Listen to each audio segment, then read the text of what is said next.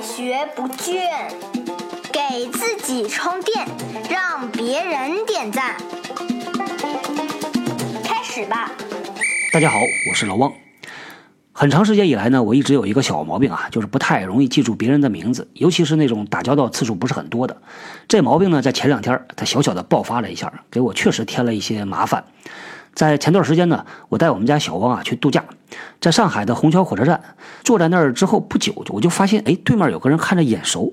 后来仔细一看，哎呦，这是我以前打过交道的一个朋友，但是想打招呼张不开嘴呀。想不起来人名叫什么，赶快呢就假装没看到啊，赶快低头，我就把手机拿出来，开始查微信联系人。这要是在国外啊，大家都得说，哎呦，Thanks God，谢谢上帝。那我在这儿呢，我真的想说，谢谢张小龙。等我找到之后再抬头，那大哥已经不坐在那个位置上了。不是啥大事儿啊，但是吧，我就像我们这种人吧，没事就瞎琢磨，就觉得会不会人家误会呀？觉得你看假装不认识对吧？装陌生人。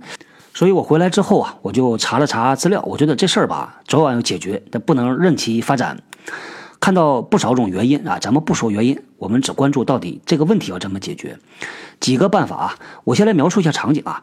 假设啊，您现在是在开会的时候，对面呢坐着两个陌生人啊，刚刚认识的。一般的都是把对方的名片呢，不要急着收起来，而是把它摆在桌上，整齐的摆在自己的面前。这样呢，不断的和对方聊的时候，就可以。瞄一眼这个名片上的名字啊、title 啊、公司啊，这样能够加深印象。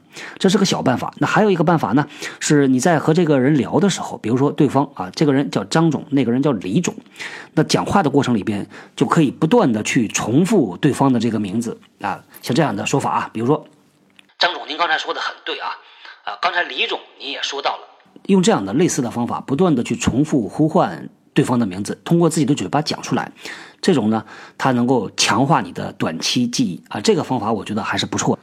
除了这个办法之外呢，我还看到另外几个办法，比如说啊，对方说了他的名字之后呢，你来联想一下，假设啊，对方叫做王宝强，咋联想啊？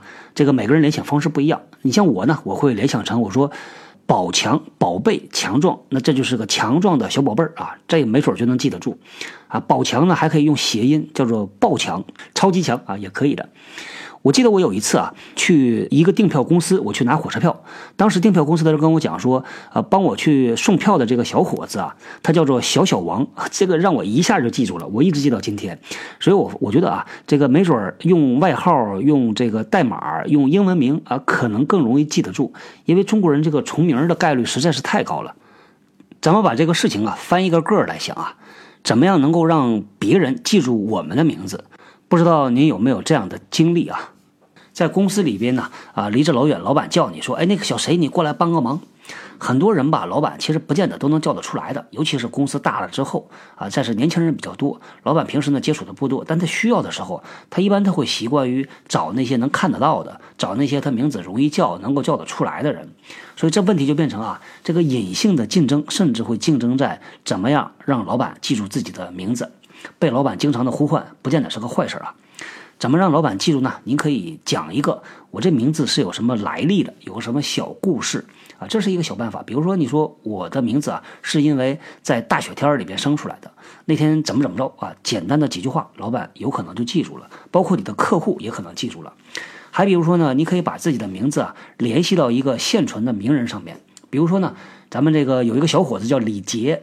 他在和别人介绍的时候啊，他可以讲，他说我这个李杰啊，就是李连杰把这个连去掉，所以呢，您只要记住李连杰不要脸就是我 就能记住了。我估计啊，这种介绍呢，大部分人都能记得很清楚。每次在叫他的时候，就不由自主的心里先笑一下，再把他叫过来啊，是一个心情愉快的呼唤啊。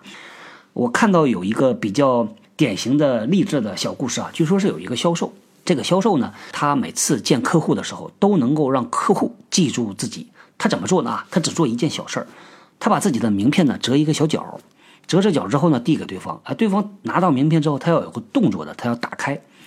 在之后，这个销售啊再去联系对方的时候，就会提醒他说：“哎，呃，王总，我就是那天和您聊过的，名片上有一个角的那个销售啊，您还记得吗？”对方一般都记得住的。哎，你看这也是啊，我们的工作中啊，你只要去琢磨啊，他总能想到各种各样的好办法。好，那咱们今天呢就聊到这儿，我们后天继续聊，拜拜。新技能大家 get 到了吗？我是小汪，搜索关键。键字“人呐”，找到老汪的新浪微博和微信公众号，看更多的内容。